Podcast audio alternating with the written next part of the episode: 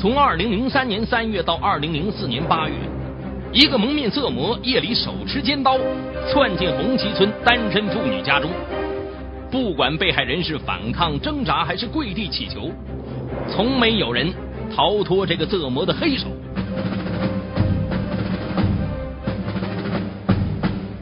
短短一年多时间里，这个专门祸害妇女的色魔搅得村子里乌烟瘴气、人心惶惶。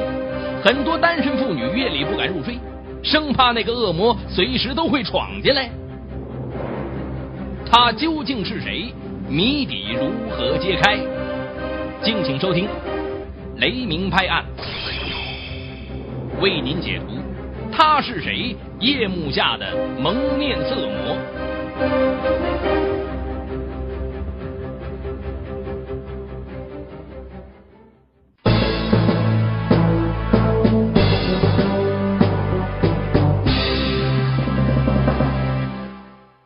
今年五十六岁的村妇刘元花是个苦命的人。两个女儿上小学的时候，丈夫就撒手而去。但是她没有改嫁，含辛茹苦把两个女儿抚养成人。两个女儿在大连安家之后啊，多次让她进城去享受清闲日子。可是刘元花啊，就是舍不得老家的新鲜空气，一个人独守着四间房子。自个儿侍弄着房前屋后的菜园子，闷了，打开电视看上几眼，觉得日子过得还很滋润。然而他做梦也没想到，厄运正悄悄的向他逼近。二零零三年三月四日，是个春意融融的好天气。刘元花与往常一样，借电视的音乐，惬意的走进梦乡。晚上十点钟左右。一条黑影熟练的撬下门玻璃，拨开了门插销，猫一样的踮着脚尖溜进屋了。听到外屋传来异样的响动啊，刘元花已经醒了，伸手去拽电灯，但是电灯却没有亮。他哪里知道啊，电闸已经被那条黑影做了手脚了。刘元花一咕噜爬起来，刚跳下地，便被一个蒙着白纱布的蒙面人堵住了。刘元花刚要叫喊，耳边传来了一声低沉阴冷的声音：“老实点，别出声，快把钱交出来。”刘元花哪里见过这个呀？吓得声音都走了调了。“哎呀妈呀，我一个寡妇人家哪里有什么钱呢？”“哼，没有钱，老子就不客气了。”蒙面人说着，上去便给了刘元花面门重重一拳。刘元花一个趔趄坐在地上，接着蒙面人便对他发疯一般的狠踹，直到他丧失了反抗能力。随后，蒙面人凶狠的把他摁在炕上，残忍的糟蹋了他。蒙面人临走的时候，因为没有得到钱呐，气愤的抓起石头把刘家的窗玻璃砸了个粉碎。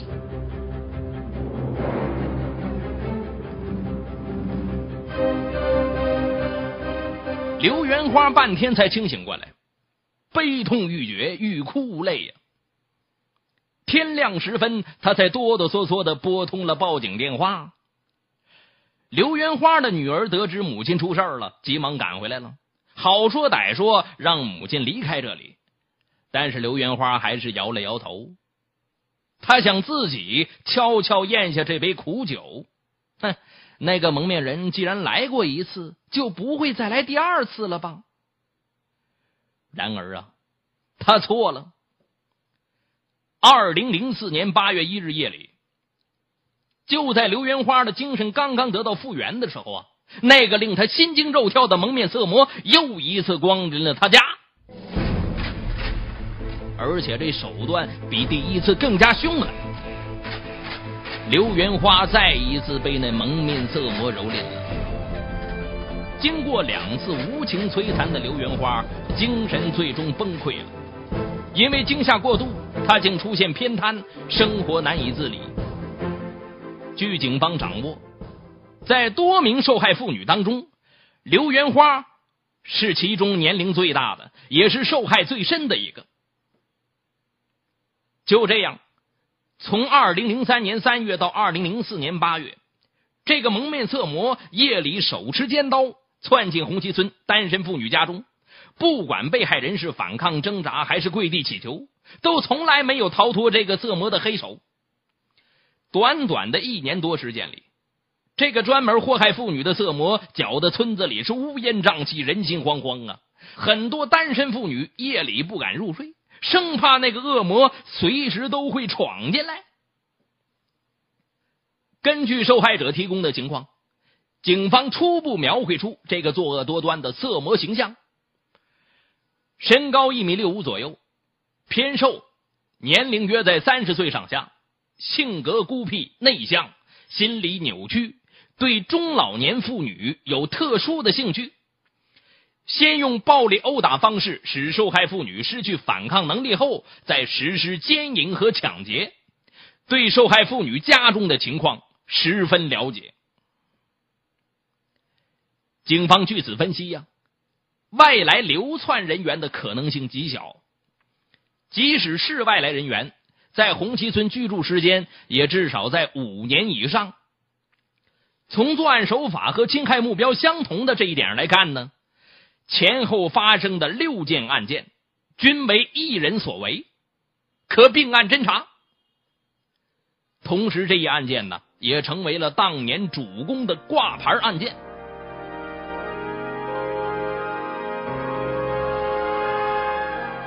在接下来的日子里，民警们的脑子里已经没有了时间概念了。他们走遍了红旗村的每一个角落，白天分头到村委会、村民家中，向村民们描述蒙面色魔的特征，发动群众提供线索。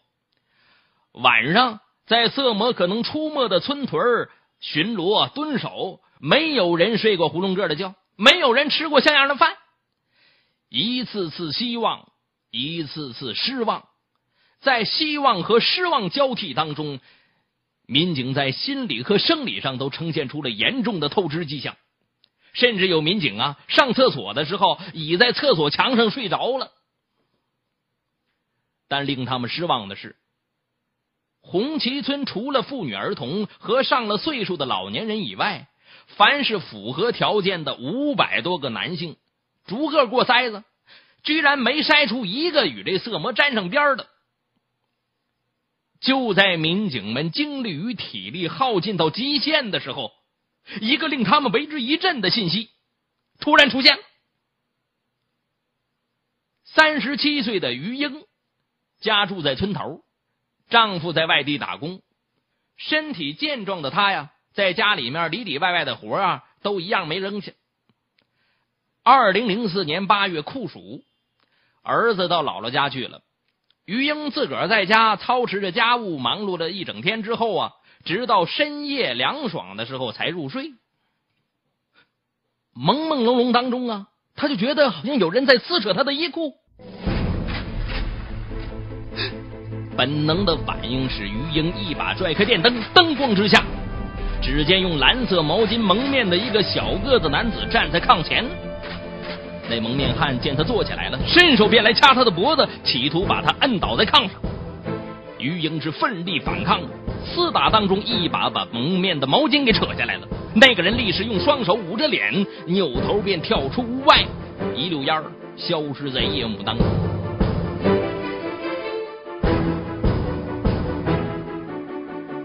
光着脚追出院子，但那个人早已经逃之夭夭了。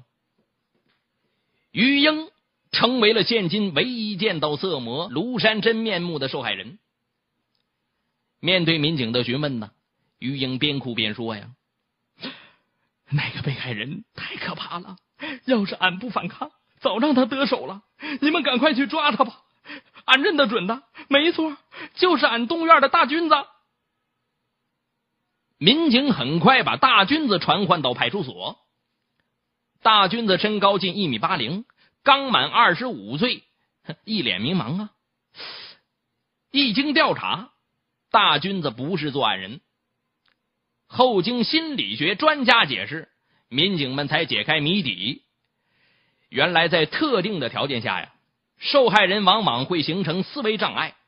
而这种思维障碍往往给破案工作带来极大的困难，破案的希望如肥皂泡一般立时破灭了。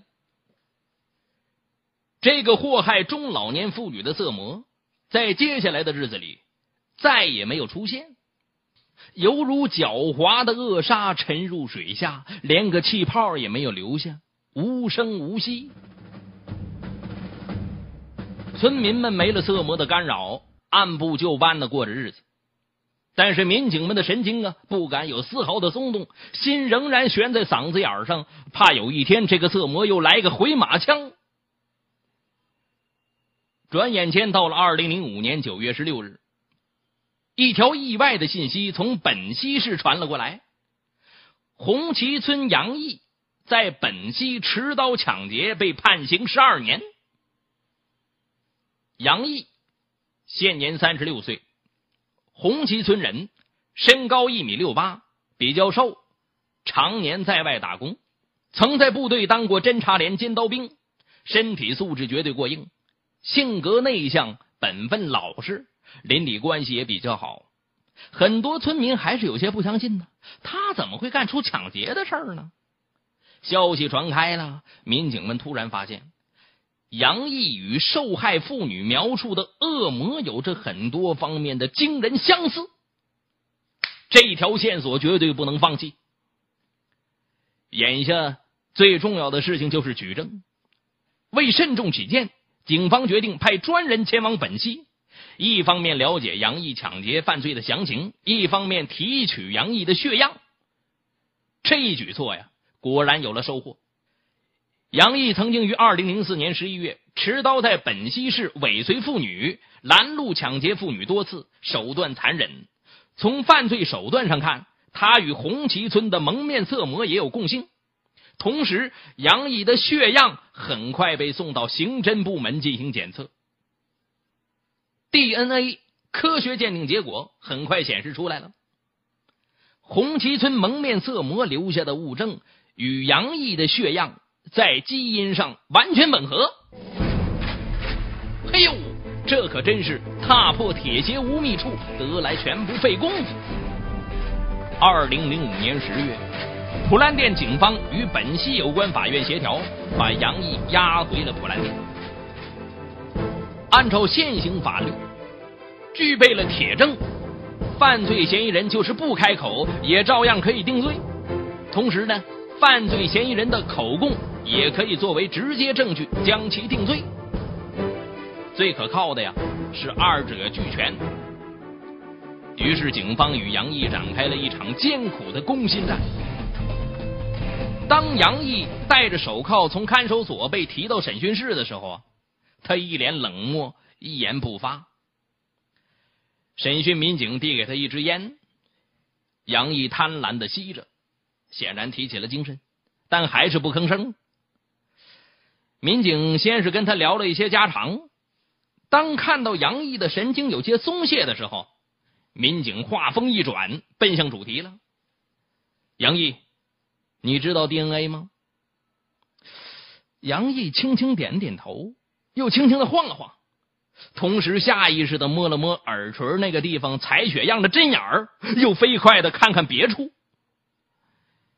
民警继续讲解：只要在案发现场找到一根头发，或是沾有唾液的烟头、一小块皮肤、一丝血迹，就可以通过基因痕迹找到罪犯。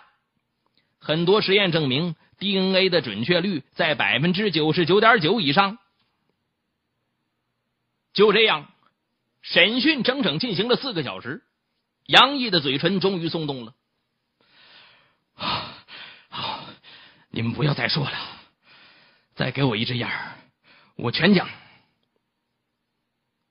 随后，杨毅断断续续讲述了他作恶累累的犯罪过程。杨毅从小就性格阴沉，不善言辞，长期使自己处于封闭状态。渐渐的，他的心理上便发生了扭曲。成年之后，他染上了偷窥的恶习，并且愈演愈烈，尤其是喜欢偷窥中年妇女。他也试图戒掉这个恶习，但总是控制不住自己，自觉或不自觉的就想起那件事儿。这晚上睡了一觉之后啊。不自觉的就溜出家门了，看到哪个村子里面哪家的灯亮着呀，总想往里面多瞅几眼，尤其是挂鲜艳窗帘的这人家。杨毅当兵复员之后，与常人一样娶妻生子。然而啊，他的老毛病并没有随着时间的推移而收敛，反而更加肆无忌惮。他竟然模仿上了恐怖片当中的镜头，采用蒙面的方式，专门祸害村里的中老年妇女。他每次从外地回家，趁妻子熟睡之机呀，就办好行头，悄然溜出家门，干起了令人发指的恶行。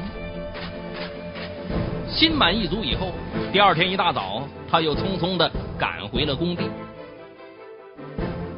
直到派出所警察出动。天天晚上出来巡逻，他才不敢在顶峰作恶了。但是，犯罪成癖的他又忍不住在打工地，也就是本溪下手，最终被当地的警察给逮住。但在本溪警方审讯他的时候，杨毅自知在老家作恶深重，他咬牙硬挺着，只字未提。